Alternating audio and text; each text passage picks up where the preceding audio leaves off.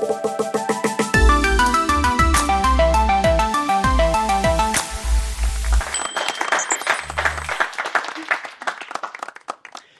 also wir von Datenbusiness fühlen uns sehr geehrt, dass wir diese Panel-Diskussion austragen können in Kooperation mit dem AI Hub Frankfurt. Ganz kurz zu mir, zu Datenbusiness. Ich war selber mal Data Scientist und Engineer vor vielen Jahren und in der Pandemie und über eine Elternzeit war ich auf der Suche nach etwas Neuem und aus einer Laune heraus ist ein Podcast entstanden, der Datenbusiness Podcast welcher heute ein Sprachrohr geworden ist in der deutschsprachigen Data Science oder Datenszene. Einer der führenden Podcasts in dem Bereich.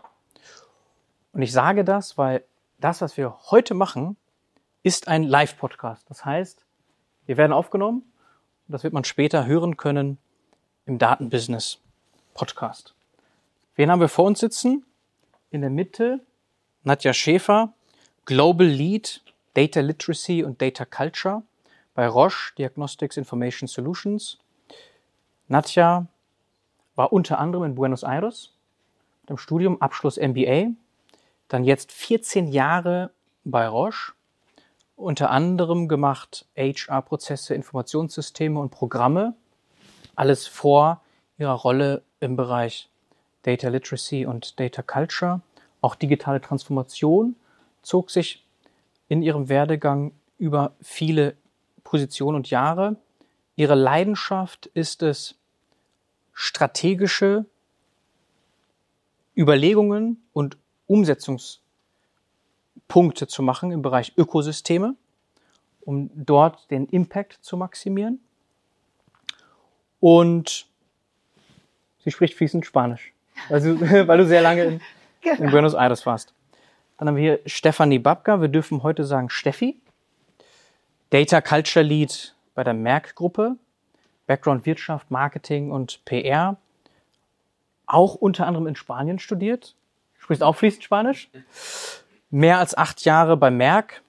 Themen vorher, vor diesem Thema Data Culture war, waren unter anderem Digital und Social Media. Diese Themen auch vorher bei der Nestlé oder im Automotive-Bereich GM und Daimler. Autorin zweier Bücher, Issues Management in Blogs 2007 und Social Media für Führungskräfte 2016. Und dann haben wir Fabian Garbe, Senior Manager Internal Communications, Change Management bei der Kion Group, Background Wirtschaftssprachen, Asien und Management. Genau. Wusste gar nicht, dass man das studieren kann. Interessant auch International Marketing und Communications, fünf Jahre Erfahrung, gerade in diesem Bereich Change Management, vorher bei der FTI Consulting. Darüber hinaus Vorstandsvorsitzender des Repair Café Mainz e.V. Und dort kommt Fabian in Kontakt mit Senioren, Rentnern und Studenten. Und das Interessante, vielleicht ist das schon so ein kleiner Vorausblick Richtung Data Culture. Du meintest, die Rentner, Senioren, zumindest die, die einigermaßen computeraffin sind, sind ziemliche Cracks im Bereich Hardware, weniger interessiert aber an Software und Tools. Und bei den Studenten ist es genau andersrum. Genau. Vielleicht bevor wir in die Diskussion starten, möchte ich euch einmal fragen, was ihr mit Data Culture verbindet. Vielleicht gehen wir genau diese Reihenfolge durch. Starten mit dir, Nadja. Ja, Data Culture. Ähm, wie du vielleicht schon gesagt hast, ich kam eigentlich eher von dem prozessualen und technischen Rollout von Systemen. Und ähm, die große Erfahrung, die ich gemacht habe, war, dass es letztendlich eigentlich nicht an den Technologien und Systemen eben hängt, sondern wirklich an den Menschen, die die Systeme anwenden sollen. In dem Fall auch die Ergebnisse aus guten Analysen oder Daten, um besser Entscheidungen treffen zu können. Und das war für mich der Punkt zu sagen, da ist irgendwie noch mehr. Wir müssen da noch mehr machen. Und glücklicherweise ging in dem Fall auch wirklich die Bewegung weiter Richtung digitale Transformation oder Data-Driven Transformation. Und ich habe mich dem Thema Data Culture angenommen, weil es wirklich um die Menschen geht. Und eigentlich um das, was David vorher gesagt hat, es geht um die Leidenschaft. Also es geht wirklich um das Thema Leidenschaft. Ähm, was tue ich? Und ähm, dies ein bisschen genauer zu erforschen und eben in die Organisation zu bringen, ja, das ist aktuell meine Leidenschaft. Und du, Steffi, was verbindest du mit Data Culture in erster Linie? Also für mich ist Data Culture ein Skillset und ein Mindset definitiv. Auch das Thema Mensch und Technologie, das ist auch was, was mich daran so begeistert hat, diese Kombination. Deswegen ist auch bei mir dieses ganze Social Media Thema so in meiner Vergangenheit so interessant gewesen, weil äh, auch ich wirklich davon überzeugt bin, dass es oftmals nicht an der Technologie liegt, sondern wirklich, wie die Leute damit umgehen. Und deswegen finde ich das Thema Data Culture so spannend. Ja, ich kann mich da nur anschließen. Ähm, ich habe die Tage erklären müssen, als ich erzählt habe, ich bin hier am Freitag auf so einer Veranstaltung. Ähm, was ist denn Data Culture? Da wurde ich ganz schräg angeguckt und habe ich gesagt, naja, es geht auch vor allem darum, Daten sexy zu machen. Es geht nicht darum, äh, mit ChatGPT sich eine Mail vorschreiben zu lassen. Das ist sicher Teil davon, das ist Teil dieses Skillsets. Aber es geht, darauf, geht darum, Leidenschaft zu entwickeln. Das, was Nadja sagt, es geht darum, Bock zu haben, mit Daten zu arbeiten, sie zu, zu nutzen, zu pflegen und ähm, für, zu, zum eigenen Vorteil auszuwerten und einzusetzen. Mhm. Ich habe vorher ein bisschen geschummelt und auch äh, Sebi meinte, es soll kein ChatGPT-Vortrag oder eine Panel-Diskussion werden. Ich habe also ChatGPT mal ein paar Sachen äh, gefragt zu diesem Thema. Vielleicht kann ich das irgendwo an gewissen Stellen einbauen. Ähm, aber so eine Sache, die hier sehr stark kommt, ist, äh, dass es ein Thema ist, das wirklich aus der Führungsebene kommen muss. Vielleicht einmal hier ins Publikum gefragt, weil wir haben ja vor allem Leaders eingeladen. Wie viele von euch haben denn Führungsverantwortung in ihren Unternehmen? Einmal kurz, kurz, vielleicht Hand hoch. Ja, so, genau, so circa die Hälfte. Mhm. Vielleicht fangen wir damit einmal an, weil das ist so etwas, was äh, ChatGPT sehr weit oben rankt im Bereich Datenkultur.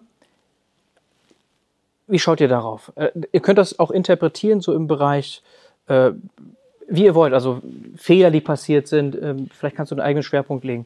Hat ja einfach mal wirklich Führungskräfte, weil ihr seid ja auch Führungskräfte. Einmal das Thema. Also, ich muss sagen, ich habe das Thema wirklich ernsthaft übernommen, so vor zwei Jahren. Und ähm, wir haben immer gedacht, hm, bottom-up, es muss organisch wachsen. Haben aber gemerkt, das funktioniert nicht wirklich ganz so einfach. Und der Durchbruch, den wir wirklich hatten, war, dass wirklich unser Senior Leadership Team von dieser Division Baroche sehr, sehr interessiert war, eine gemeinsame Sprache zu sprechen, wenn es um Digital Business geht. Und das war der erste Connection Point, wo wir gemerkt haben, so, jetzt sind wir auf dem Radar, ähm, jetzt können wir wirklich was bewegen.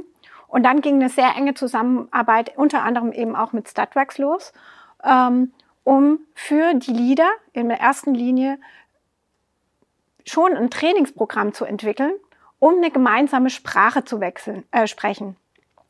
Aber ich will mich gar nicht so sehr darauf beschränken, dass Culture eigentlich nur ähm, gemeinsame Sprache oder Trainings ist. Das sind wirklich nur, das ist der initiale Spark, den man so setzen kann. Und man braucht schon so ein gewisses Grundhandwerkszeug. Ähm, aber von diesem, das war unser Startpunkt, eben um das ganze Thema Kultur weiter auszubauen. Und von daher halte ich das Thema Senior Management Support, weil es geht letztendlich um Business. Was wollen wir in unserem Business erreichen und welche Kultur brauchen wir in der Organisation und auch welche Zusammenarbeit brauchen wir in der Organisation, um eben weiter ein digitales Business aufzubauen, auszubauen oder eben Digital Transformation, egal in welchem Business, überhaupt weiterzuentwickeln.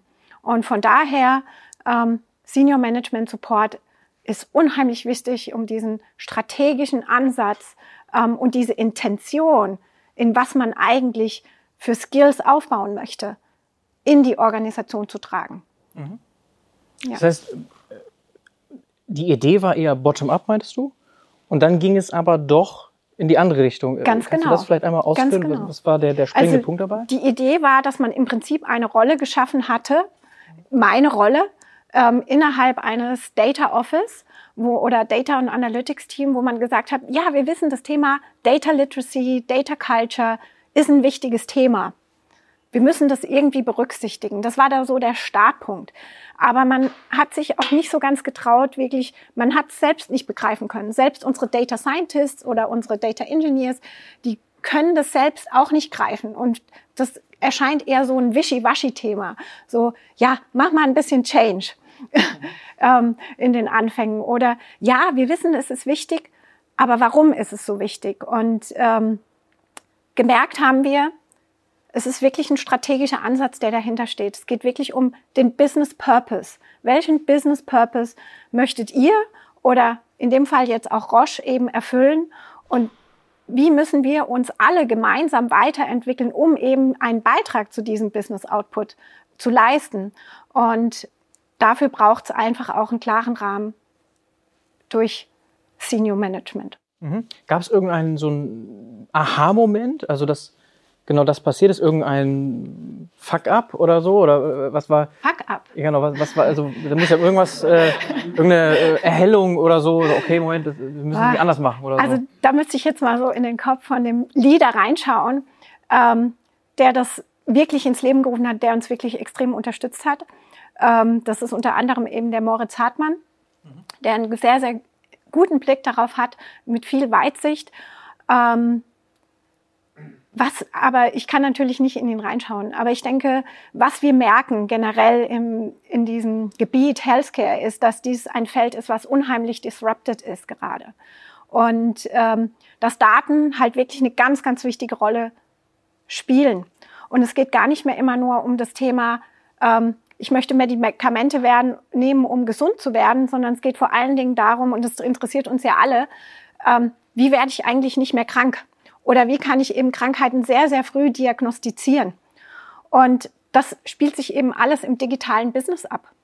Und es ist auch nicht mehr so, dass alleinig die Unternehmen ähm, wirklich die Daten haben, um, zu, um gute Prophezeiungen in dem Fall oder Vorhersagen machen zu können, ähm, was denn gute ähm, Gesundheitsentscheidungen sind und wie man das erkennen kann, sondern es sind letztendlich die Menschen selbst, ähm, die eigentlich diese Daten liefern oder die Untersuchungen beim Arzt oder eben ähm, die Laborresultate, die ja jeder von uns kennt.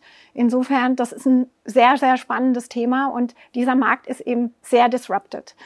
Ähm, ihr seht das auch, ihr habt wahrscheinlich alle auch irgendwelche Fitbits oder Apple Watches und so weiter. Das ganze Thema Healthcare spielt auch da eine wichtige Rolle.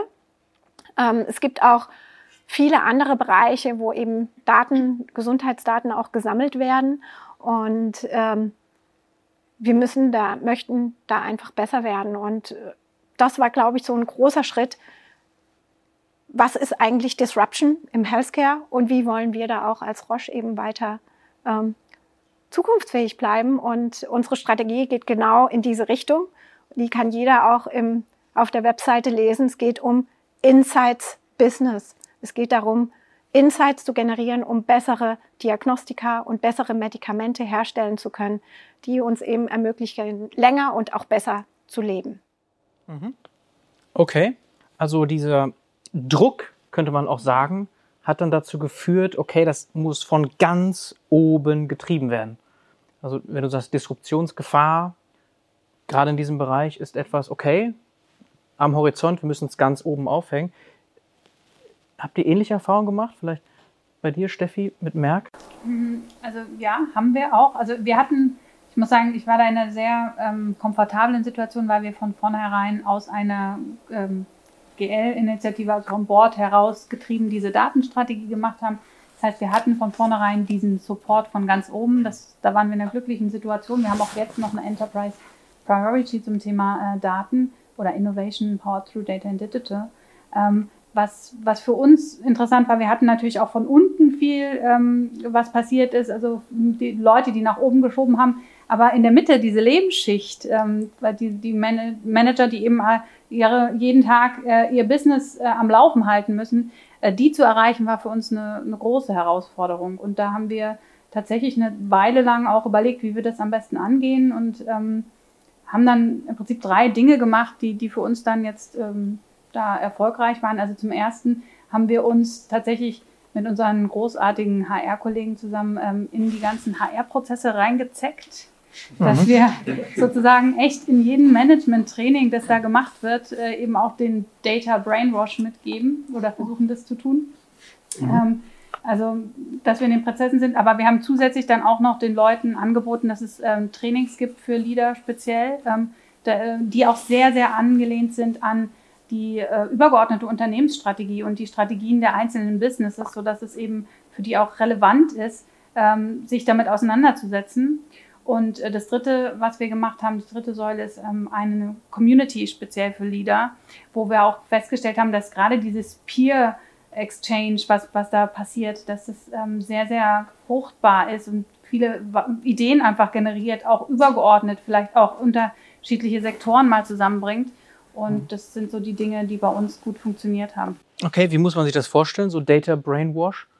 Ähm, ja, im Prinzip, äh, dass, dass erklärt wird, wie unsere Datenstrategie funktioniert, warum wir die Dinge so machen, ähm, welche Technologien bei uns zur Verfügung stehen, mhm. wie, wie wir über Daten sprechen und so weiter. Mhm. Okay, und Community nur unter Leaders. Also das sind genau. Führungskräfte, die dort sind.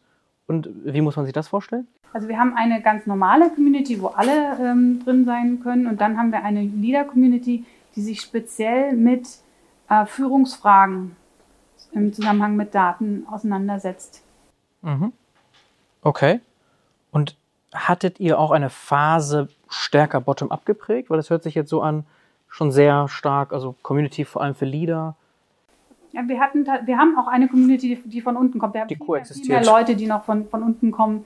Genau, also wir haben ähm, zum einen eine Community, die, die als Umbrella-Community eben alle äh, Datenthemen hat und dann auch noch spezielle Unterthemen hat. Also wir haben zum Beispiel eine Community, die sich nur mit dem Thema Text Mining unter, äh, auseinandersetzt, eine, die sich nur mit dem Thema R auseinandersetzt, eine mit Automation zum Beispiel. Und ähm, da haben wir ganz viele Leute, das sind über, ich glaube, momentan sind es 1400 Menschen, die da wirklich regelmäßig auch ähm, sich mit, mit Daten auseinandersetzen und in der Community auch aktiv sind. Und ähm, zusätzlich zu dem haben wir, haben wir auch zum Beispiel äh, so eine Change Community, eine Koalition von Willigen gegründet, ähm, mhm. die, die da auch das Thema Data Culture in das Unternehmen reintragen, weil das war eben eine Sache, die wir so am Anfang gesehen haben, als, als ich mein Team gebildet hat. Also ich habe ja erst allein angefangen und das, dann habe ich das Team langsam aufgebaut. Aber ähm, wir haben 60.000 Mitarbeiter, kann man natürlich jetzt mit einem Team von äh, fünf Leuten nicht unbedingt äh, jeden, jeden erreichen.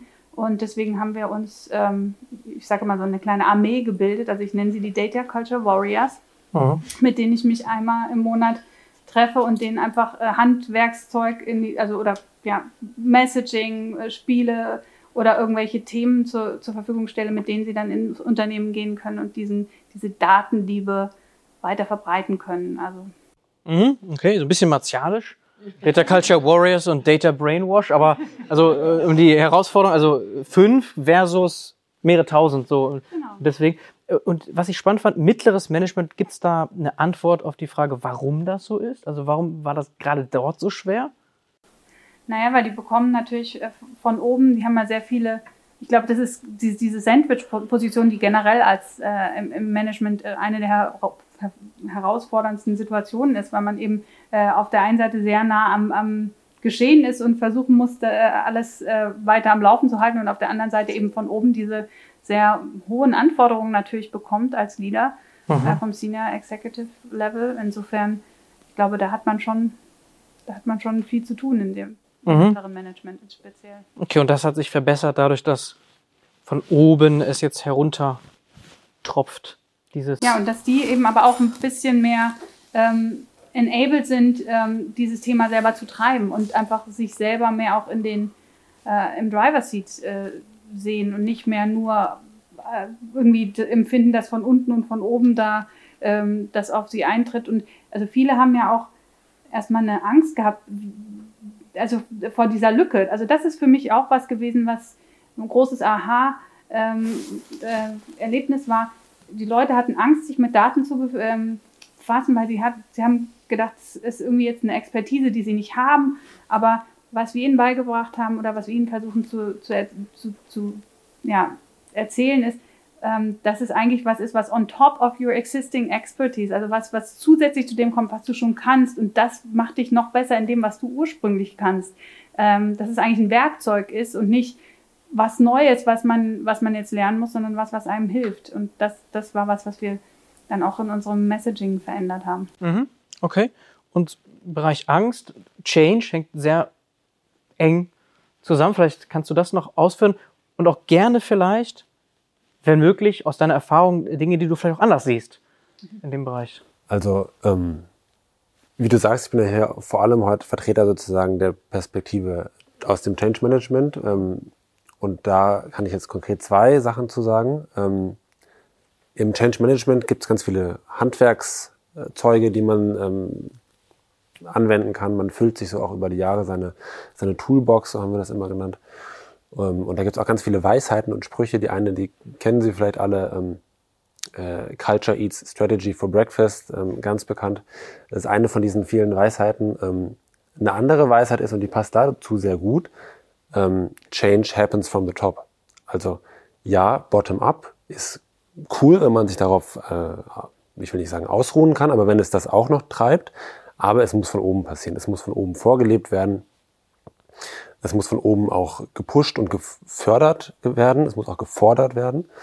Ähm, sowohl sozusagen auf einer kulturellen Ebene, aber auch auf einer ganz äh, faktischen Ebene. Wenn ich keine Ressourcen habe, ähm, damit meine ich Zeit, weil ich in Aufgaben ertrinke, um mich mit einem neuen Skill auseinanderzusetzen, dann werde ich das nicht machen. Das mache ich nicht unbedingt nach Feierabend, nach einer 60-Stunden-Woche. Sage ich noch, so, jetzt bisschen äh, Java lernen oder sowas, das mache ich nicht.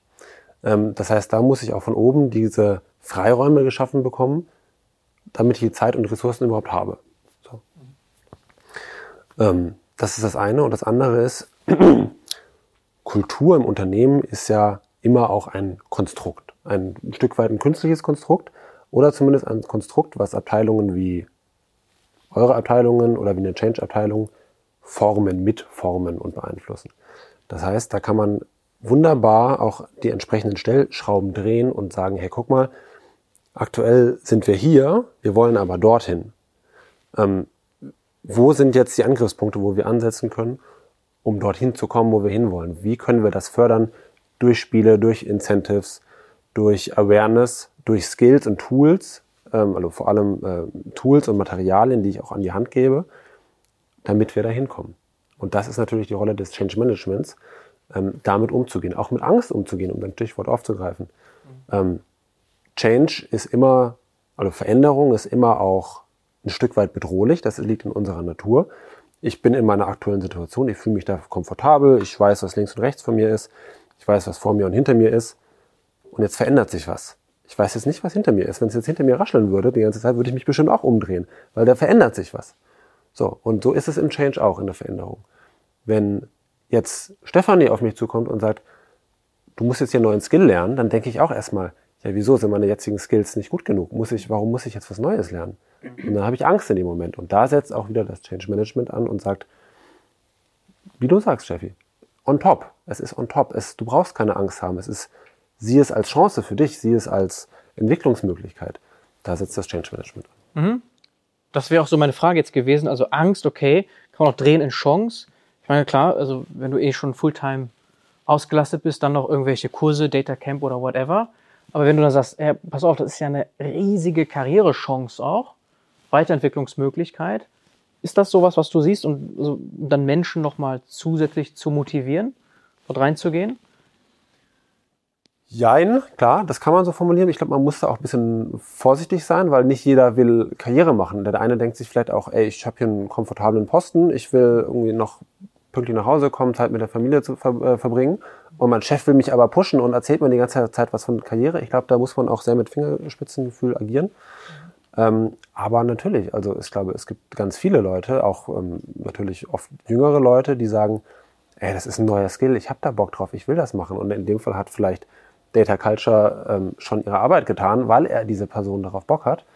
Ähm, und ähm, da kann man natürlich ansetzen. Da kann man natürlich so argumentieren und sagen, ey, guck mal, das kann eine Karriere sein, ähm, weil das vielleicht eine Person ist, die sich sowieso schon damit auseinandersetzt, die sowieso schon auch ganz selbstverständlich Tools nutzt, ähm, die schon quasi als Digital Native aufgewachsen ist. Ich war am Wochenende äh, bei Freunden und der äh, dreijährige Sohn nutzte also mit einer schlafwandlerischen Selbstverständlichkeit ähm, Alexa. Hat ihr Sachen kommentiert äh, oder ja, einen Auftrag gegeben. Sein Lieblings, seine Lieblingsaufgabe aktuell ist Alexa, spiel Finger im Po Mexiko. Ähm, das ist seine Lieblingsaufgabe tatsächlich, die er gerne weitergibt. Aber da habe ich dann auch im Anschluss zu meiner Frau gesagt, ey, das ist doch ein Digital Native, der so aufwächst. Das ist natürlich ein extremes Beispiel und der ist auch noch lange nicht ähm, im Job mit seinen drei Jahren. Da hat er zum Glück noch ganz lange hin.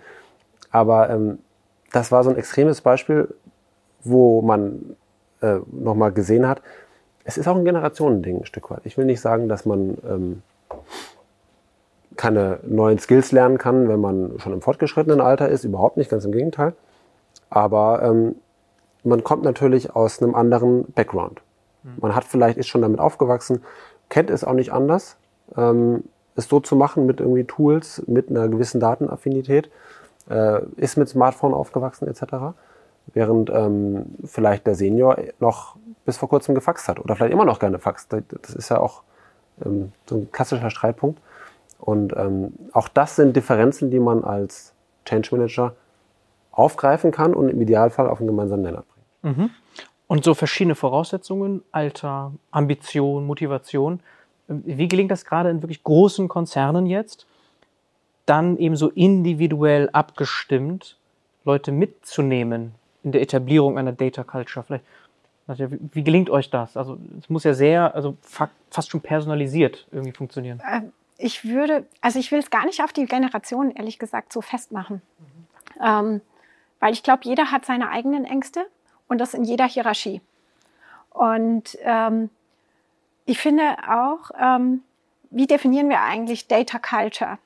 Und äh, für mich ist eben Data Culture nicht, dass jeder jetzt Programmierung in A lernen muss oder ähm, ja, wirklich der, nächste Data Scientist werden muss. Ich glaube, das ist so ein Mythos, den man hat. Und ich glaube, da haben ganz viele auch Angst vor. Wie kann ich überhaupt mit den Data Scientists bei uns im Unternehmen sprechen? Und man nimmt ja fast für bare Münze, was, was man gesagt bekommt, weil man sich auch nicht versteht. Also man kommuniziert ja auf ganz unterschiedlichen Ebenen.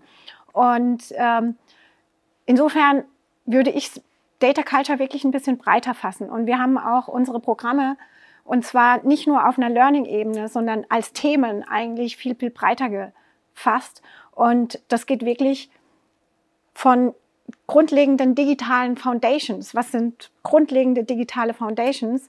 Bis hin zu, wie sieht eigentlich ein Digital Business Model aus? Oder was sind denn eigentlich gute ethische Entscheidungen auf Daten? Also ein Beispiel ist zum Beispiel, ähm, wenn wir wissen, dass ähm, gewisse, dass wir nicht die richtigen Daten zur Verfügung haben, um gesundheitliche Entscheidungen zu treffen, wissen wir ja heute schon, dass es gewisse Dinge gibt, die anders sind für Frauen als für Männer oder für ethnische Gruppen anders wirken. Und das sind super interessante Themen, da muss ich kein Data Scientist sein, die kann ich sehr kritisch ähm, diskutieren. Aber ich brauche eben als egal welche Art Mitarbeiter, Führungsebene, ähm, Mittelschicht, wie auch immer, dieses Bewusstsein, ich kann diese guten Fragen stellen und ich bin berechtigt, diese Fragen zu stellen.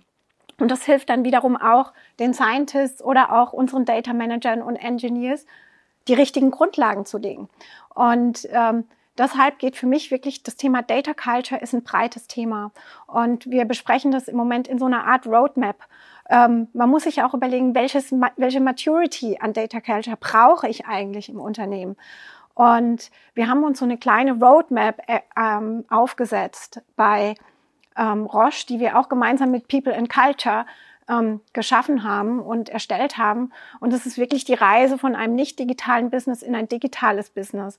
Und wir gehen da in ganz simplen Schritten vier Maturity Levels voran, aber auch durch unterschiedliche Layer. Das heißt, wir diskutieren, wo steht, stehen wir eigentlich in Digitization oder Digitalisierung? Und was beinhaltet eigentlich Digitalisierung? Und was bedeutet denn, wenn ich fully, also wirklich Digital Transformation ausfülle im Unternehmen?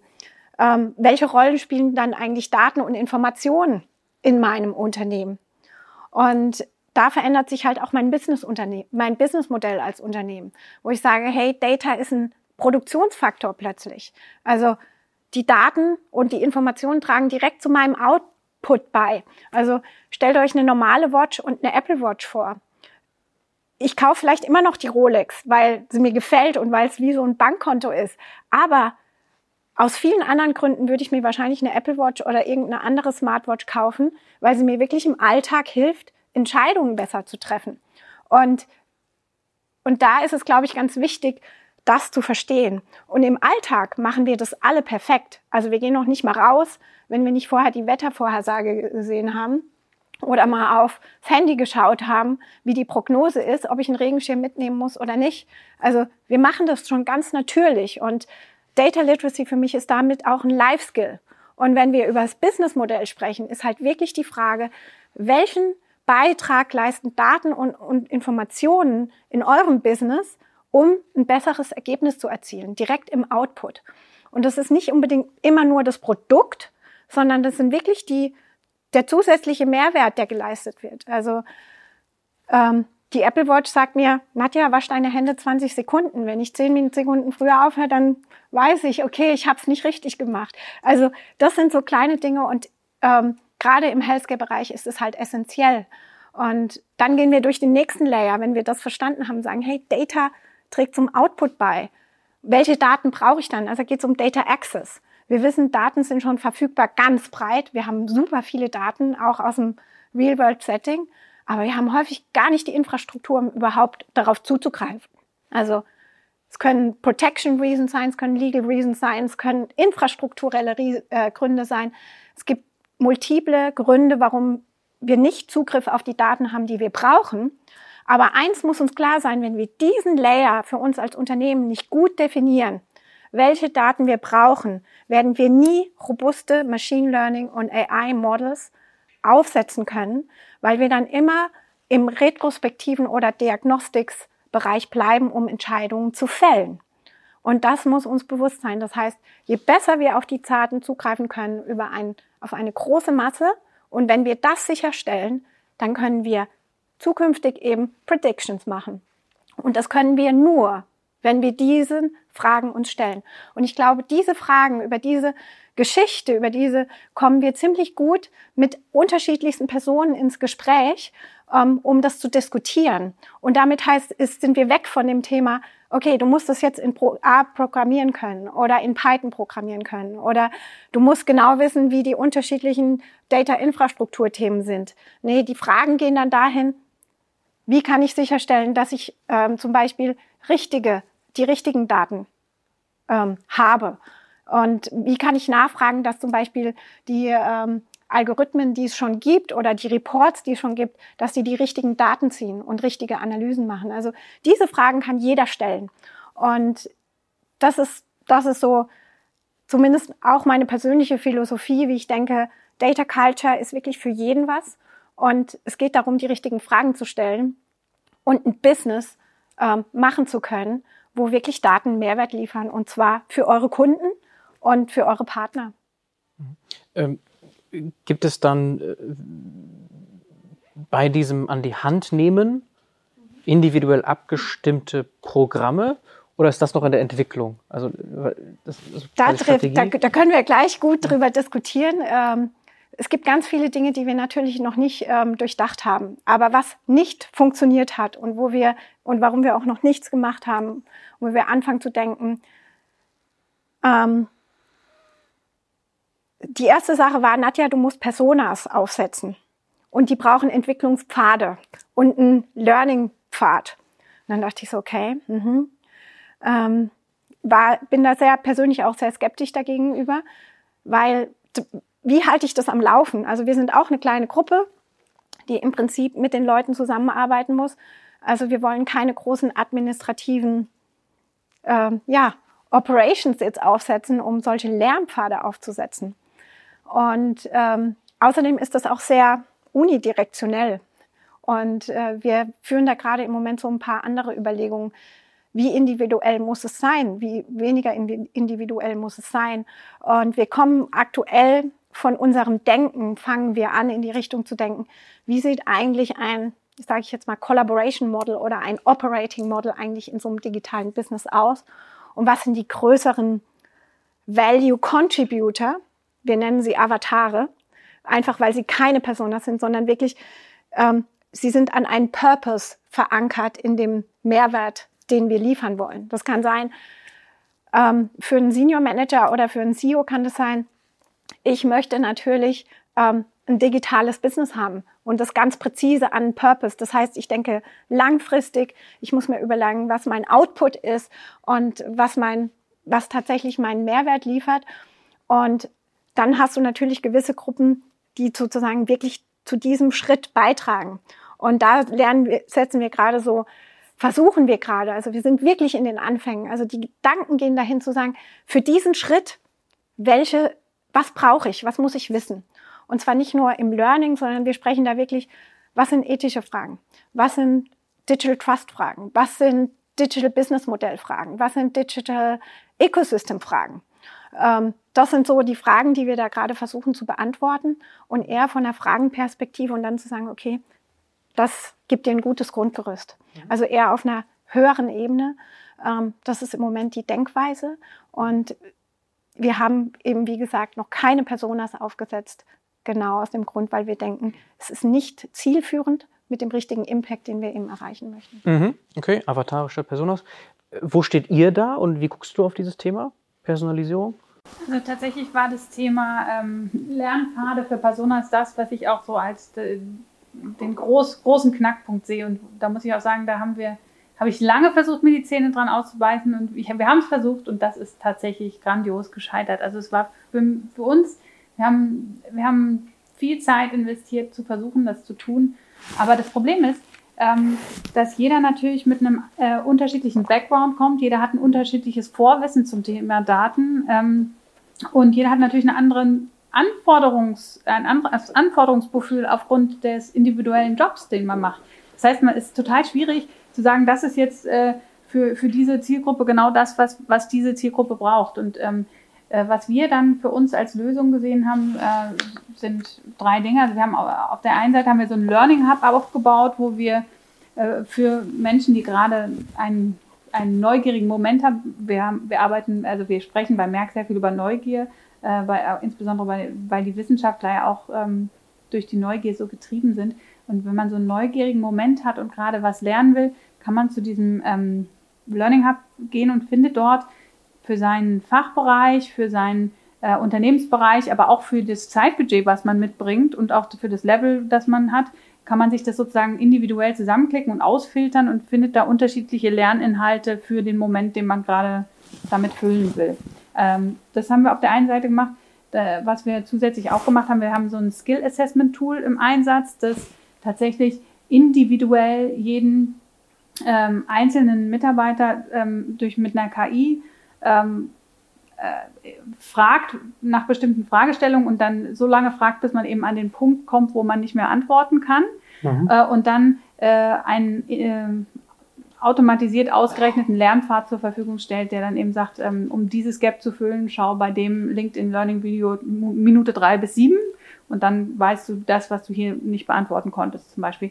Das ist das Zweite, was wir machen. Und das Dritte, was wir machen, sind halt ähm, tatsächlich auch ausgearbeitete Trainings, die wir anbieten, aber wir bieten die so an, dass wir die erstens durch interne Trainer machen, also sehr, sehr nah am, am äh, tatsächlichen Arbeitsgeschehen und aber auch immer ähm, kombinieren mit Mentoren aus dem Bereich, so dass man dann auch mit einem eigenen Projekt reingeht und ähm, dann am Ende mit einem Mehrwert für sein Business da rauskommt. Also das heißt, dass wir das dadurch halt sehr individualisieren, dass derjenige dann die, das eigene meine Training hat, aber eben sein eigenes Projekt und seinen eigenen Mentor, um dann das für sein Business zu, umzusetzen. Okay. Heißt das, wir haben uns jetzt viel zu lange unterhalten über Hierarchien und Top-Down, Bottom-up? Das hört sich eher so an, wir müssen eher in diese Richtung gucken, dass die Unterschiede also zwischen Abteilungen extrem groß sind und Arbeitsgebieten und so. Und, also Interessanterweise gibt es, ähm, es gibt viele Unterschiede, aber es gibt ja auch wieder Gemeinsamkeiten. Also, und das war jetzt auch was, was wir in diesen Communities sehr oft festgestellt haben, gerade unter den Leadern, dass sie dann festgestellt haben, ähm, wir sind zwar in absolut unterschiedlichen Unternehmensbereichen, vielleicht sogar unterschiedlichen Regionen unterwegs, aber diese Herausforderungen in der Supply Chain, die du da mir erzählst, die habe ich auch. Mhm. Wie, wie, wie, gehst du denn damit um? Und ähm, deswegen ist das Zusammenbringen der Leute für uns auch so ein wichtiger Punkt. Mhm. Okay. Zusammenbringen ist bei Kion und in deiner Vergangenheit auch ein entscheidendes, ich meine, haben eben Rentner und Studenten gehört. Also das ist wahrscheinlich für dich auch ein extrem wichtiges Thema. Also ganz verschieden, aus verschiedenen Bereichen zusammenzubringen. Also tatsächlich, wenn ich da aus der Ecke mal ähm, berichten kann, sozusagen, beim Repair Café Mainz geht es darum, ähm, ehrenamtlich zu reparieren, Dinge aller Art, ähm, mit dem Ansatz oder mit dem Ziel, Ressourcen zu schonen. Also ähm, jeder kennt es, der Föhn geht kaputt und ich überlege, ich habe keine Ahnung, was, warum der kaputt ist. Ich habe keine Ahnung, wo der aufgeht. Ich sehe keine Schraube. Ich stehe vor diesem kaputten Ding wie der Ochs vom Berg. Und jetzt habe ich die Wahl, okay, treibe ich vielleicht irgendwo einen Kerl auf, der das reparieren kann. Wird schwierig und selbst wenn, dann nimmt 50 Euro pro angefangene Stunde. Ja, oder kaufe ich mir halt für 20 Euro neuen. Das ist ökologisch ein Desaster. Und ehrlich gesagt gibt es auch viele Menschen, die sich diese 20 Euro nicht leisten können. Ähm, und dafür gibt es Repair-Cafés. So, ein kurzer Exkurs. In diesem Repair-Café kommen ganz, ganz verschiedene Leute zusammen. Es gibt ähm, viele, viele Rentner. Ich bin im Vorstand, glaube ich, der einzige U60. Ähm, ähm, weil das auch die Menschen mit den Skills sind. Also es ist unglaublich, was sie reparieren können. Oft. Ähm, und es gibt junge Leute. Wir haben, ähm, sind auf Social Media aktiv, wir haben eine gute Website und äh, erreichen da immer mehr zum Glück ähm, junge Leute, Studenten, die uns, ähm, die uns ansprechen, ähm, haben auch diverse Schüler- oder Schulkooperationen. Und ähm, da treffen Welten aufeinander. Also das muss ich, muss ich so sagen. Also ähm, sowohl in unseren Bemühungen als Vorstand, aber auch so in der Praxis. Also ich habe ähm, ein ganz konkretes Beispiel. Wir haben ähm, die Website neu aufgesetzt, haben uns das wunderbar überlegt, ähm, wie da so ein Autorensystem funktioniert und äh, wie da jeder was beitragen kann und wie das ein wunderbares, ähm, lebendiges Konstrukt wird mit ganz viel tollem Content. Und im Vorstand, also von meiner Vorstandskollegen, das sind ähm, wirklich Cracks, was Computer angeht. Die reparieren, die löten dir auf einer Computerplatine die einzelnen Transistoren aus und wieder ein die installieren dir blind jede Linux-Version und was sonst noch an ähm, Betriebssystemen geht. Aber dann sage ich ja, liebe Leute, ähm, lasst uns doch jetzt hier mal, ich, ich leg dir einen, äh, lieber Hans-Peter, habe ich zu ihm gesagt, ich leg dir hier ähm, im WordPress einen Account an. Nee, nee, davon verstehe ich nichts. Nee, keine Ahnung. So, bei Instagram musste ich gar nicht anfangen. Ähm, das war klar, dass es bei mir liegt am Ende. Und da treffen Welten aufeinander. Und da ist natürlich ähm, ich komme wieder zu meinem, ich wiederhole mich sozusagen, äh, da ist natürlich Fingerspitzengefühl gefragt. Wer hat welche Kompetenzen? Wen kann man mit welcher Arbeit betrauen? Alle sind wichtig. Und ähm, das Change Management versucht auch hier wieder einen gemeinsamen Nenner zu bringen. Mhm. Okay. Oder man hat entsprechende Rollen. Jetzt im Unternehmen, also wahrscheinlich werden Data Scientists nicht aussterben, aber mit No-Code und Low-Code und so werden ja immer mehr Menschen befähigt werden, Data Science zu machen. Also brauchen wir eventuell mehr Übersetzungsarbeit, das klingt ja auch an. Äh, vielleicht gerade, weil ihr schon viele Jahre jetzt in diesen wirklich großen Unternehmen seid, seht ihr da eine Richtung jetzt? Also wirklich mal so eine Entwicklung der Rollen, jetzt vielleicht mehr äh, so Analytics Translator oder wie auch immer man diese Menschen dann nennt. Äh, vielleicht, Nadja, beobachtest du das? Hm, das ist eine gute Frage. Ähm, also ich denke, grundlegend ist es für mich immer die Frage, also ist es immer ähm, Mensch und Coding zusammen. Also ich glaube nicht, dass das eine komplett ausstirbt versus das andere. Ähm, ich denke, es werden mit Sicherheit neue Rollen entstehen, wie auch immer die heißen mögen dann. Ähm, es gibt, glaube ich, unterschiedlichste Bezeichnungen mittlerweile schon Richtung Influencer, Coordinator, Translator, wie auch immer. Ähm, aber ich denke, es ist, glaube ich, ganz wichtig, was wir sehen, ist, dass die Dinge nicht weggehen. Sie erfordern meistens sogar einen größeren orchestrierenden Aufwand, ähm, ein größeres, größeren Aufwand, einfach auch in Systemen zu denken, wie die miteinander vernetzt sind und äh, wie die Auswirkungen sind. Insofern denke ich, werden wir einfach vielleicht auch andere Skills brauchen. Ähm, die dann einfach kommen. Und ich glaube, es gibt ganz, ganz wichtige Fragen ähm, zu beantworten, die sich wirklich auf diesem ganzen Thema Digital Trust, also was auch eben die ethischen Fragen beinhaltet, die wir jetzt eigentlich uns stellen müssen, ähm, wie wir einfach uns da positionieren, wie wir damit umgehen müssen. Ich meine, wir, jetzt ist das Wort ChatGPT und wir wollten es ja nicht nur um darum machen, aber in aller Munde. Aber auch da müssen wir uns natürlich die Fragen stellen, was sind die Möglichkeiten, was, sind, ähm, was entsteht daraus, was verändert sich dadurch, weil definitiv, also ehrlich gesagt, ich habe vor einem Jahr nochmal angefangen, Master in Management Analytics zu machen, Part-Time und ähm, die Studenten haben das schon, alle schon vor einem Jahr ganz normal äh, verwendet. Und ich war eigentlich diejenige, die keine Ahnung hatte. Also ich war überhaupt nicht der Digital Native. Ähm, ich bin da eher die, ja, sozusagen wirklich bei weitem die Älteste und ähm, wurde da herangeführt. Deshalb war ich persönlich zum Beispiel jetzt sehr überrascht ähm, über den Hype, der jetzt sozusagen kam. Jetzt, jetzt ist es wirklich präsent und jetzt ist es wirklich spürbar für ganz, ganz viele. Ähm, aber ich denke, es, wir müssen uns andere Fragen stellen. Wir brauchen andere Guidance, andere Orchestrierung ähm, um die Themen drumherum und äh, müssen eben wissen, wie wir uns diese Dinge einfach auch durchdenken, wie wir uns da verhalten wollen mhm. und welche Regeln wir uns geben. Mhm. Und bei euch siehst du neue Rollen jetzt aufpoppen? Das beschleunigt sich ja enorm, was es so Möglichkeiten gibt. Ja, ich denke, so eine ähm, Translator-Rolle ist auf jeden Fall wichtig.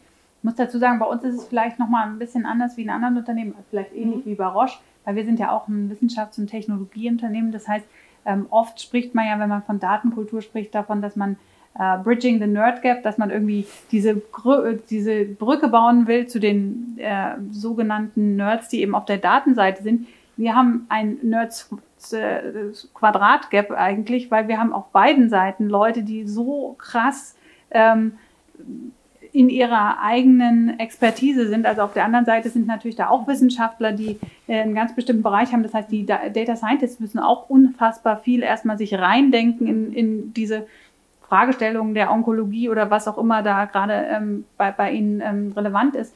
Das heißt, ähm, ich glaube, dieses Transferdenken, von dem du gerade sprachst, ähm, das ist tatsächlich was, was wir sehr, sehr viel brauchen, ähm, bei uns im Unternehmen auf jeden Fall. Und ähm, neue Skillsets, also ich glaube, wir haben neulich gescherzt, dass wir auf jeden Fall bald dann vielleicht irgendwelche Prompt Engineers oder so brauchen werden oder Leute, die halt dann die KI bedienen können. Also da, da wird es mit Sicherheit ähm, neue Profile geben. Ähm, es wird spannend bleiben, ja. Mhm. Okay, aber nicht so eine ganz klare Entwicklung, die du da siehst in den letzten Jahren jetzt. Es gab ja schon vor, vor ChatGPT viele Veränderungen, aber das würdest du jetzt nicht unbedingt sehen, als okay, das ist jetzt eine neue Rolle, die entstanden ist, irgendwie Product Manager für Data Science Produkte. Hatten wir vorher nicht, jetzt auf einmal stark gesucht oder irgendwie so, nee. Äh, doch, das gibt es natürlich auch. Also wir haben tatsächlich auch für uns ähm, ein, ein Rollenframework ähm, zusammengestellt und haben geguckt, welche Rollen haben wir denn aktuell. Und da haben wir jetzt gerade auch nochmal ähm, einige Rollen ergänzt, die wir vorher nicht drin hatten. Ähm, es gibt jetzt halt aus dem Bereich Data und Digital, das kommt immer mehr auch zusammen. Da sind sehr viele Rollen, die die übergreifend auch sind, ähm, auch äh, Überschneidung mit der IT. Ähm, und also das, das, da entwickelt sich natürlich schon viel. Das, das wird sich auch noch weiterentwickeln, natürlich. Mhm. Haben wir noch Zeit für eine Frage? Wir wollen ja auch das Publikum einmal fragen. Wie viele Minuten haben wir noch so? Für, für zehn Minuten? Okay. Also, wenn ich mir einmal anschaue, wir sind eine lange Liste jetzt im Gespräch durchgegangen. Also, ChatGPT hat hier sieben Punkte aufgeführt, an denen Etablierung Datenkultur scheitern kann. Mangelnde Führung hatten wir, fehlende Datenqualität, mangelnde Zusammenarbeit, mangelnde Schulung, kulturelle Barrieren, technologische Herausforderungen. Jetzt gibt es noch einen Punkt, den haben wir heute nicht angesprochen, nämlich, oder weniger, nämlich äh, Datenschutz Compliance. So, und EU AI Act steht vor der Tür oder ist gerade dabei, also Richtung Standort Nachteil Deutschland. Da habt ihr bestimmt auch eine Meinung zu oder eben nicht Nachteil. So, Vielleicht fangen wir mit dir, Nadja, an. Also dieser Punkt scheint auch nochmal wirklich ganz, ganz entscheidender zu sein. Okay. Ähm, ich hatte das Wort, was bei uns so ein bisschen unter dem Umbrella Digital Trust ja. läuft, ähm, auch schon verwendet. Und äh, darunter fallen für mich ganz viele Dinge. Ähm, natürlich das Thema Privacy, Security, ähm, aber auch ethische Fragen. Und ich denke, wir versuchen, also ich denke, es ist schwierig, gerade im Healthcare-Bereich zu sagen, nur weil wir Data Privacy Rules erfüllen, treffen wir auch die richtigen ethischen Entscheidungen.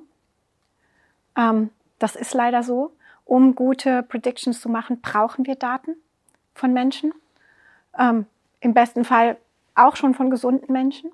Wir brauchen möglichst viele, wir nennen es digitale Biomarker, ähm, wo einfach Daten erfasst werden. Ähm, und ähm, im besten Fall sogar im Alltäglichen. Also interessanterweise, wenn ich gewisse Daten von mir teilen könnte, einfacher, auch von mir persönlich, dann würde das den Ärzten wahrscheinlich helfen, bessere Diagnosen zu stellen. Und ein ganz konkretes Beispiel, was ich hier habe, ich war vor einigen Jahren mit meinem mittleren Sohn ähm, im Krankenhaus, weil der einen Fieberkrampf hatte. Und ich war schon ganz schockiert und am Boden zerstört. Ähm, aber die Mutter, die mit mir im Zimmer lag, mit ihrem kleinen Sohn, der Sohn hatte innerhalb von drei Monaten den fünften Fieberkrampf. Und die Mutter musste in diesem Krankenhaus erneut wiederholen, zum fünften Mal, wie das abgelaufen ist und wie die vorhergehenden Fieberkrämpfe abgelaufen sind. Und ihr könnt euch vielleicht vorstellen, man erinnert sich nicht eins zu eins daran, wie genau der Ablauf war. Ich konnte mich bei meinem einen Fieberkrampf von meinem Sohn nicht erinnern, wann das Fieber genau angefangen hat, wie hoch es dann war. Und ich habe wahrscheinlich nur für den einen Fall die Geschichte dreimal unterschiedlich erzählt. Und ähm, für dieses Kind sind schon viele Untersuchungen gelaufen. Und es hat zwei Tage für dieses, diese Mutter und für dieses Kind gedauert, bis man die Ergebnisse gefaxt von dem anderen Krankenhaus bekommen hat. So, jetzt stellt euch vor, wir hätten eine Welt, wo diese Daten viel einfacher miteinander verknüpft sein könnten. Wäre aus meiner Sicht ethisch eine bessere Entscheidung?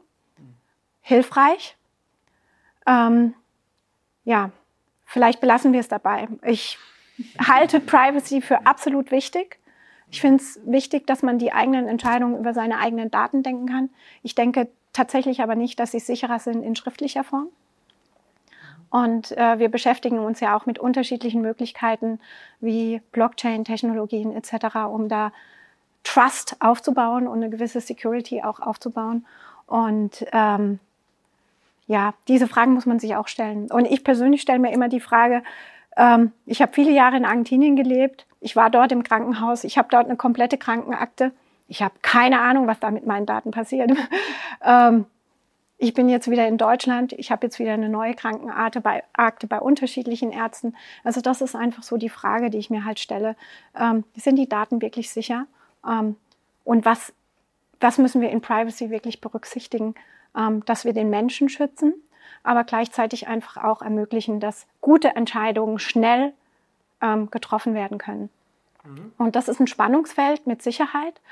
Ähm, und wir müssen das vielleicht auch einfach neu denken. Mhm. Aber Spannungsfeld Datenwertschöpfung und Compliance, Datenschutz, Datensicherheit auf der anderen Seite.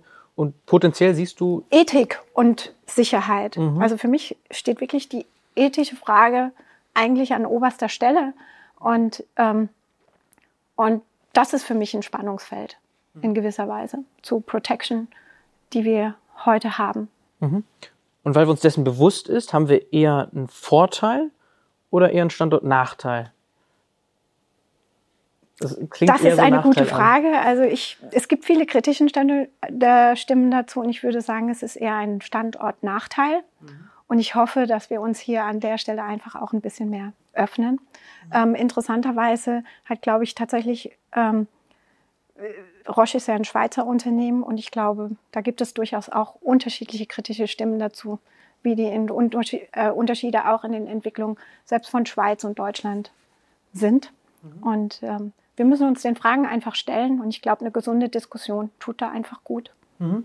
Du hast den Kopf geschüttelt, so ein bisschen ja, in Ansätzen. Ich finde nicht, so. dass das ein Nachteil ist. Also ich mhm. glaube, wenn wir in Europa das Thema Ethik, das Thema Datenschutz anders leben und anders für uns definieren, dann kann es auch ein Standortvorteil sein, mhm. weil wir in anderen Dingen einfach so weit hinten dran sind. Und das ist wirklich ein, vielleicht was, was wir als unser Steckenpferd sehen können hier. Und deswegen finde ich das eigentlich, ähm, ja, finde ich eigentlich eher gut, dass wir hier uns auch mit solchen Fragestellungen auseinandersetzen. Das ist auch für uns ein sehr wichtiges Thema, auch das Thema Ethik, von, von dem du gerade sprachst, weil ähm, tatsächlich nur compliant zu sein ähm, bedeutet ja zum Beispiel, ein Patient äh, unterschreibt, dass seine Daten genutzt werden können. Aber das heißt noch nicht, dass er das verstanden hat, was dann das mhm. bedeutet. Also wir, da haben wir auch für uns, wir haben sogar ein Digital Ethics Advisory Panel, wo wir das mit externen Experten sounden, wenn wir solche Fragestellungen haben ob sie denken, wie oder was sie vorschlagen würden, wie wir das verbessern können, zum Beispiel. Ähm, ich glaube, das ist schon ein sehr, sehr wichtiges Thema, das mhm. ethische Thema. Mhm. Äh, unter den Data Culture Warriors ist, ist da auch dann also ein Evangelist für das Thema, oder? Ja, natürlich. Okay. Wir haben äh, einen ähm, Verantwortlichen für das Thema Digital Ethics mhm. und ähm, der treibt das sozusagen mhm. hauptberuflich.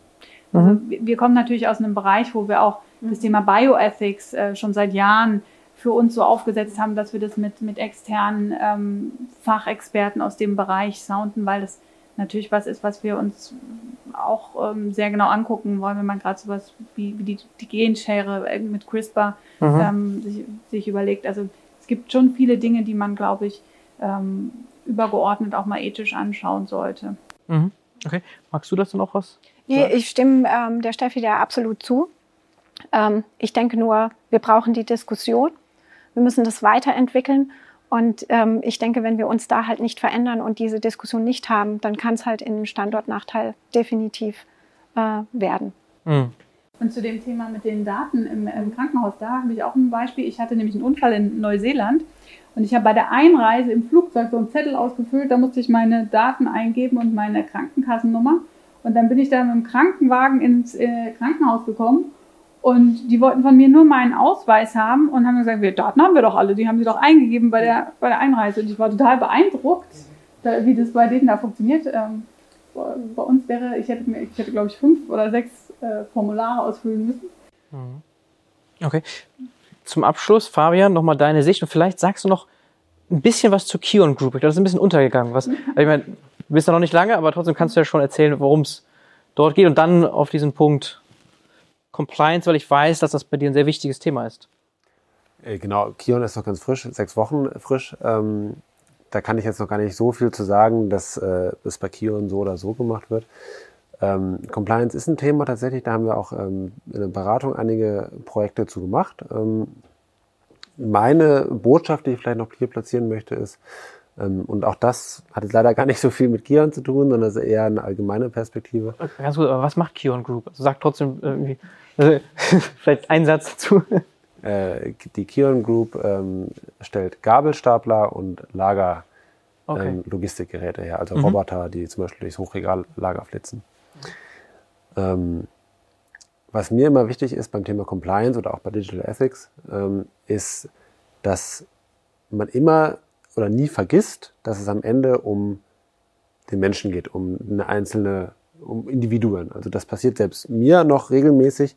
Man ist dann so im Projekt gefangen und treibt Change-Projekte voran, die ja eigentlich für die Menschen sind, für die Mitarbeiter, für die Betroffenen und bombardiert die mit Org-Charts und Veränderungsprozessflows und dem ganzen Projektzeug, weil man sich damit den ganzen Tag auseinandersetzt und total in dieser Bubble ist. Und mir ist einfach wichtig, nochmal sozusagen den Standpunkt zu vertreten, nicht aus der Projektperspektive denken. Einfach in den Mitarbeiter versetzen, was interessiert den? Und das ist oft total banal. Wer wird mein neuer Chef? Wie ist meine Berichtslinie? Verändert sich irgendwas für mich? Das ist immer sozusagen die, die, die persönliche, das persönliche Interesse. Was verändert sich für mich ganz konkret? Ist mir total egal, ob meine äh, Daten jetzt über links fahren oder über rechts fahren und wie sie am Ende ankommen, solange es mir als Individuum gut geht. Ähm, und das ist der Standpunkt, den ich nochmal machen möchte. Okay. Ich glaube, es ist jetzt Zeit für Fragen aus dem Publikum. Ja. Wir haben auch Mikros, meine ich, da. Also ihr könnt jetzt Teil des Podcasts werden. Ja. Ja, Sebastian. So eine ganz äh, banale Frage, aber ähm, wenn ihr jetzt sagen müsst, also Steffi und äh, Nadja seid jetzt schon seit längerer Zeit auch in dem Culture-Bereich quasi unterwegs. Was würdet ihr sagen, war eure beste und schlechteste Entscheidung, die ihr quasi im Rahmen von eurer Aktivität Aufbau von Data Culture in der Organisation getroffen habt? Weil ich glaube, heute Abend sind noch viele Personen anwesend, die ihre Journey da irgendwie starten und äh, auch zu erfahren, was vielleicht nicht so gut gelaufen ist, ähm, kann ja durchaus wertvoller Input sein. Also ich kann äh, von, meiner besten berichten. Also es war so, dass äh, ich sozusagen Org-Chart durch die Gruppendatenstrategie vorgeschlagen bekommen habe, ähm, einen Data Culture Lead und dann ein, eine Person aus dem HR-Bereich und eine Person aus dem Change Management-Bereich, um das Thema zu, äh, zu, äh, zu treiben. Und ähm, äh, die sollte ich, kann ich auch gerne extern rekrutieren und dann da mal schauen. Und also meine beste Entscheidung war auf jeden Fall zu sagen, hey, das, das, das äh, mache ich anders.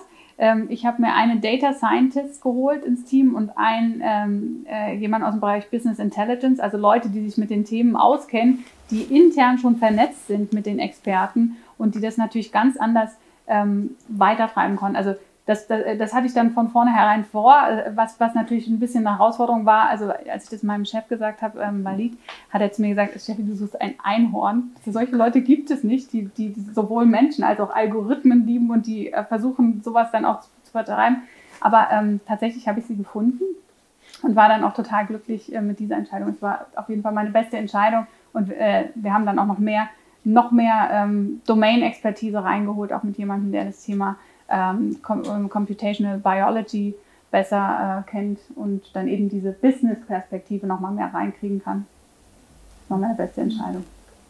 Soll ich die beste Entscheidung anschließen und dann gehen wir in den Negativen. Ja, wir schließen sozusagen negativ ab. ähm, ich, also die beste Entscheidung war, wirklich diese Rolle angenommen zu haben und dass es dem, dass dem Thema tatsächlich Raum gegeben wurde. Und ähm, mein Chef hat immer gesagt, Nadja, das Thema Learning oder Literacy sind nur die ersten sieben Prozent. Wir müssen irgendwie den unteren Teil vom Eisberg erreichen. Wir müssen uns diese Themen anschauen. Und ähm, diesen Raum zu bekommen, dass wir die Überlegungen anstreben können, auch über das Thema Learning und Skill-Erwerben hinauszuschauen, ähm, das ist eine tolle Entscheidung und darüber freue ich mich sehr. Und somit haben wir jetzt wirklich eine gute Grundlage, in drei Dimensionen zu arbeiten. Natürlich ist das Skill aufbauen oder Literacy ein wichtiges Thema, aber wir gucken auch genau rein in das Thema, wie sieht eigentlich die Organisation aus in Zukunft, wie verändert sich diese Organisation, was brauchen wir. Und das dritte Thema, was ich super toll finde, ist das Thema ähm, Innovation und Research. Und wir arbeiten hier sehr intensiv eben auch im Datenbereich mit Startups und Academics zusammen um hier zum einen neue Erkenntnisse ähm, zu bekommen mit Universitäten gemeinsam und auch diese Dinge weiter voranzutreiben, aber auch junge Studenten ähm, kennenzulernen und ähm, sozusagen ihre Talente und ihre Skills schon in die Organisation reinzubekommen und diese Ideen Input zu bekommen. Und in diesen drei Ebenen zu arbeiten, ähm, das war tatsächlich meine beste Entscheidung. Mhm. Schlechteste Entscheidung? Steffi? Ich bin gerade überlegen, ähm, so eine richtige schlechte Entscheidung, also tatsächlich, wir haben viel zu viel Zeit darin investiert, zu versuchen, diese Lernpfade zu entwickeln. Ähm, aber so, ich, ich merke, dass, dass ich vielleicht oder wir ja, wahrscheinlich eher ich, dann schlechte Entscheidungen getroffen habe. Immer dann, wenn es so hektisch war, dass ich nicht die Zeit hatte, mein Team einzubeziehen und die dann, also da hatten wir zum Beispiel so Situationen wie das, dass dann äh, bei der Employer Branding Kampagne äh, das Testimonial im Anzug dasteht und die gesagt haben, so würde doch nie jemand, der sich mit Data äh, befasst, sich abbilden lassen oder sowas. Also das, das sind dann so die Entscheidungen. Also ich glaube, das war auf jeden Fall was, was ich hm. ich so für mich äh, gemerkt habe. Also man muss, glaube ich, echt die Experten da auch mit drin haben in dem Thema. Mhm. Also so richtig schlechte Entscheidungen in dem Sinne. Ich glaube, was einfach unheimlich schwer ist und es ist nicht unbedingt die Entscheidung. Also es ist kein leichtes Thema ähm, und es ist auch immer noch ein Thema, was gerade so am Aufkommen ist. Und ich glaube, teilweise ist es auch so, man muss wirklich dranbleiben. Man muss wirklich dranbleiben und ähm, dabei bleiben. Und ähm, ich glaube, eine schlechte Entscheidung wäre tatsächlich gewesen, aufzugeben, weil es bedeutet halt trotzdem immer wieder die Dinge weiter voranzubringen. Und ähm, eigentlich ist es ein Pioneering-Thema unter dem Titel Data Culture. Und ähm, ja, hiermit eigentlich eher der Aufruf, wenn ihr euch dem Thema annimmt, dann gebt ihm Raum, erwartet keine Ergebnisse innerhalb kürzester Zeit. Es geht wirklich um Cultural Change. Das heißt, der, die Ergebnisse werden vielleicht erst nach einigen Jahren wirklich effektiv deutlich. Das, was am messbarsten ist, ist vielleicht wirklich das Thema, wer hat welche Trainings absolviert. Ähm, aber das ist ja nicht das Thema Culture. Und ich glaube, da die Geduld zu haben und auch die Zielstrebigkeit weiterzumachen, ähm, da, dazu möchte ich eigentlich nochmal ermutigen. Okay, also keine schlechteste Entscheidung, nur äh, hätte eine sein können. Es hätte eine sein können und ähm, ja, ich denke, dann ja, einfach weitermachen. Mhm. Okay. Vielleicht haben wir noch Zeit für weitere Fragen. Ja, Fabian? Ja, ja danke erstmal euch drei. Äh, sehr spannend. Ähm, also aus meiner Erfahrung, ihr habt es ja auch schon so angesprochen, Culture auch sehr viel begreifen, den Leuten zeigen, was kann man machen, sie in Berührung damit bringen äh, ist ja schon ein großer Teil davon in, in eurer Arbeit wahrscheinlich auch gewesen. Jetzt, ich sage jetzt nicht dieses böse Wort schon wieder, aber jetzt gab es ja schon ein, so einen Impact, sage ich mal, Ende letzten Jahres, der dazu geführt hat, dass, sage ich mal, Leute, die ich mich zum Beispiel unterhalten habe, die nie verstanden haben, was ich mache, was wir machen, auf einmal mich gefragt haben, kennst du dieses Tool schon? Hast du damit auch schon gearbeitet? Was ist das überhaupt?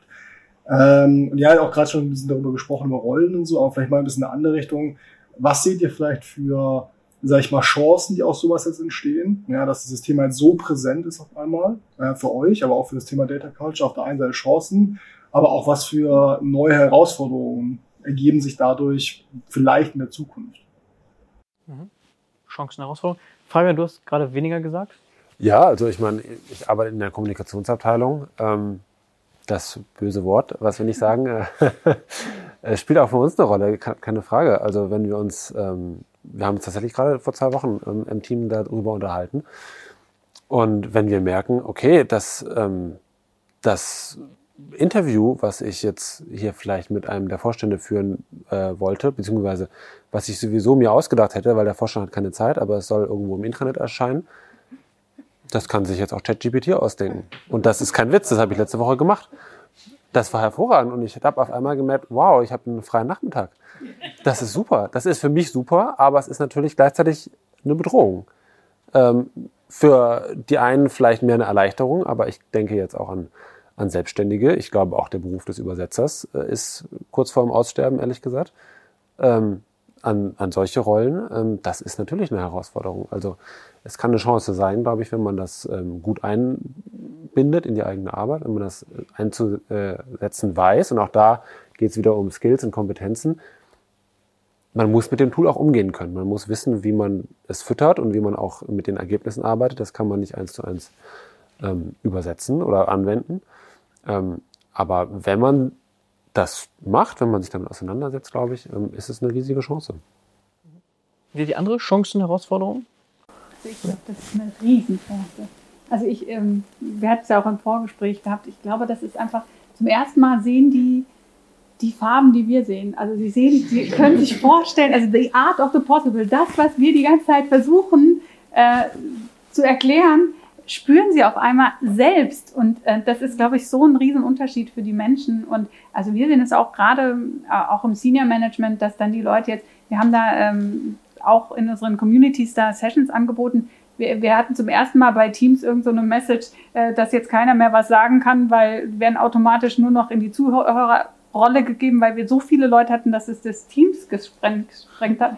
Also die Leute sind super interessiert an dem Thema und ich glaube, das ist jetzt für uns ein toller, tolles Momentum, wo wir einfach drauf aufsetzen können. Mhm. Welcher siehst du ähnlich? Teile ich. Ja. Teile ich, was Steffi gesagt hat. Ich sehe es auch als Riesenchance. Aber es, hat es gibt immer zwei Seiten der Münze. Und ähm, wir müssen halt beide Seiten beleuchten. Und wie gesagt, ich denke eben nicht, dass ich glaube, dass immer wieder auch was Neues entsteht. Und wir müssen uns halt mit den ganzen kritischen Fragen ähm, auseinandersetzen. Jetzt ist es ChatGPT. Die Zukunft ist auch virtuelle Welten und Metaverse, wo auch wieder ganz neue ähm, Workspaces und so weiter entstehen.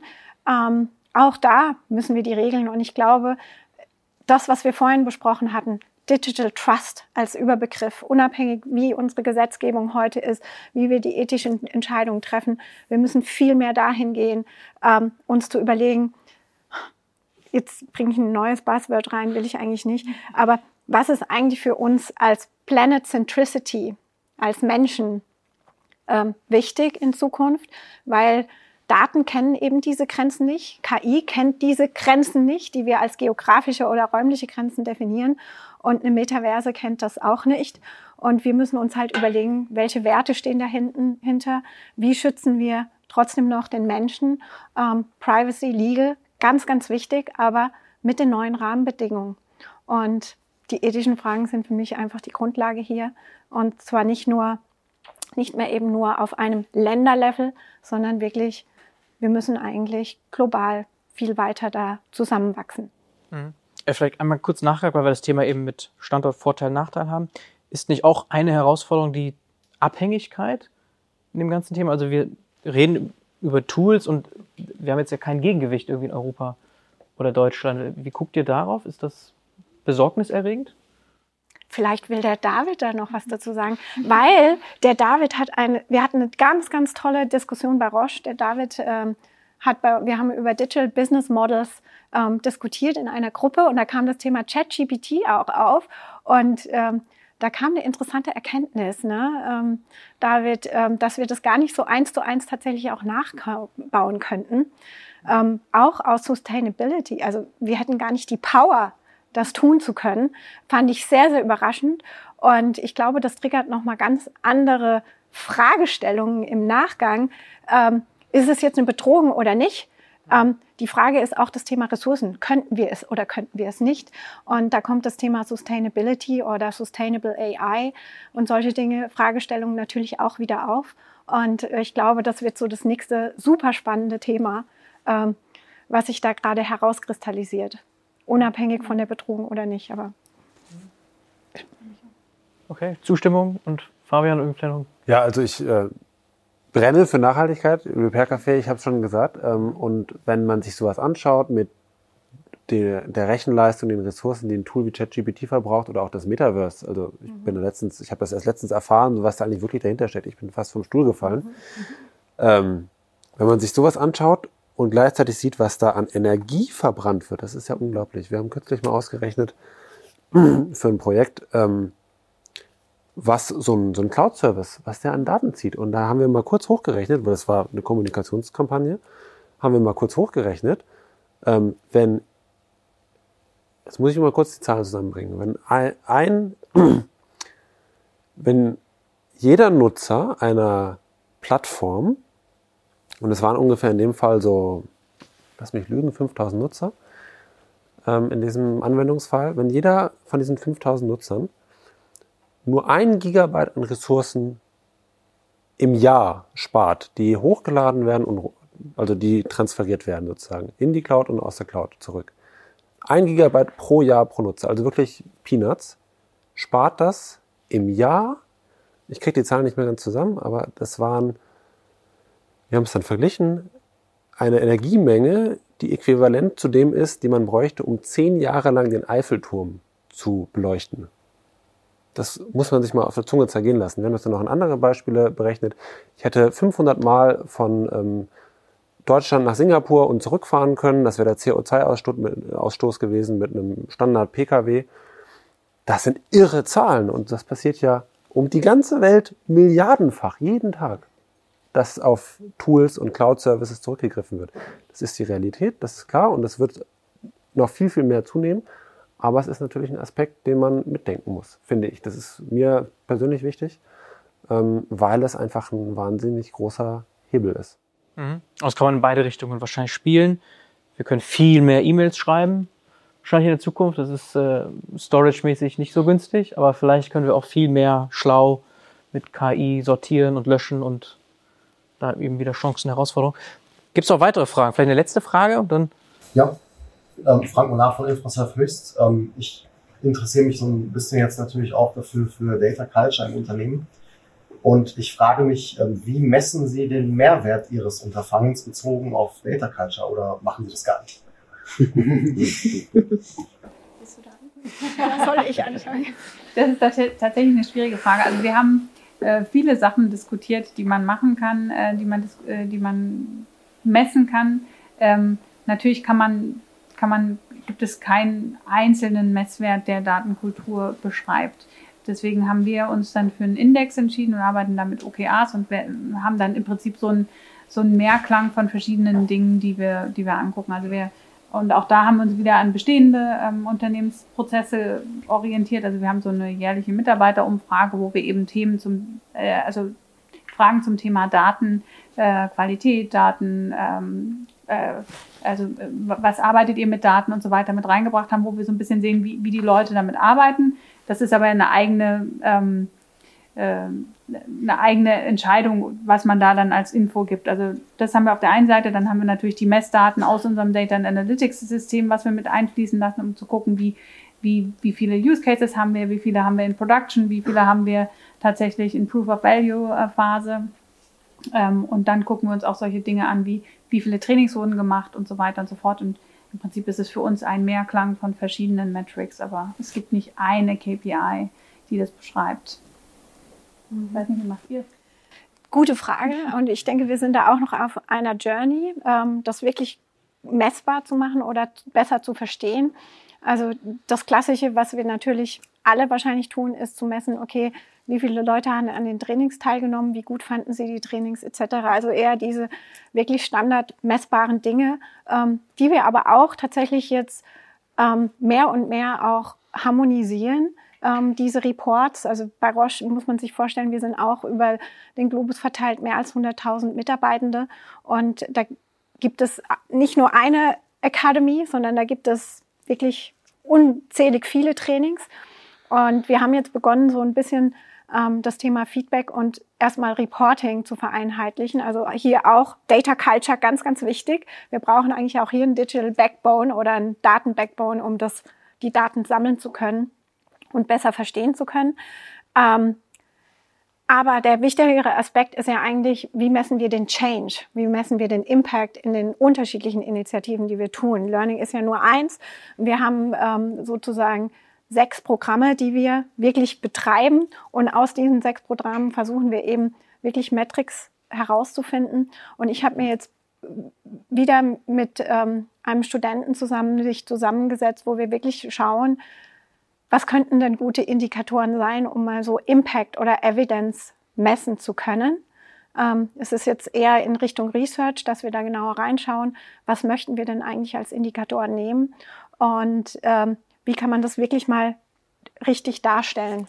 Ähm, auch für uns, aus unseren Programmen fürs Unternehmen, ähm, dass die wirklich einen Impact haben. Aber wir stehen da am Anfang, aber ähm, ich würde wirklich gerne über die Standard-Reports und Surveys sozusagen hinausgehen, wo wir wirklich versuchen festzustellen, was ist es denn?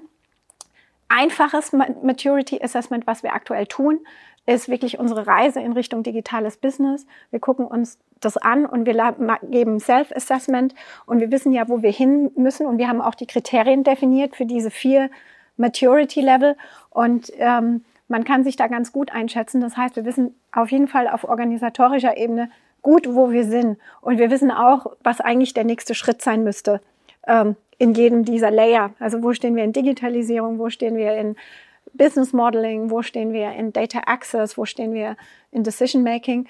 Ähm, das sind sehr also sind sehr einfache Fragestellungen, aber die helfen uns, um im Moment anzudecken, wo wir stehen und wo wir den nächsten Schritt eben einläuten müssen. Ähm, das messen wir aktuell. Mhm. Okay. Hast du eine? Ja, vielleicht noch anschließend. Ähm, ich habe vorhin über die Toolbox des Change Managements gesprochen. Ähm, und auch dafür sozusagen, um den Change zu rechtfertigen oder auch entsprechend zu verkaufen, gibt es, ähm, gibt es Tools.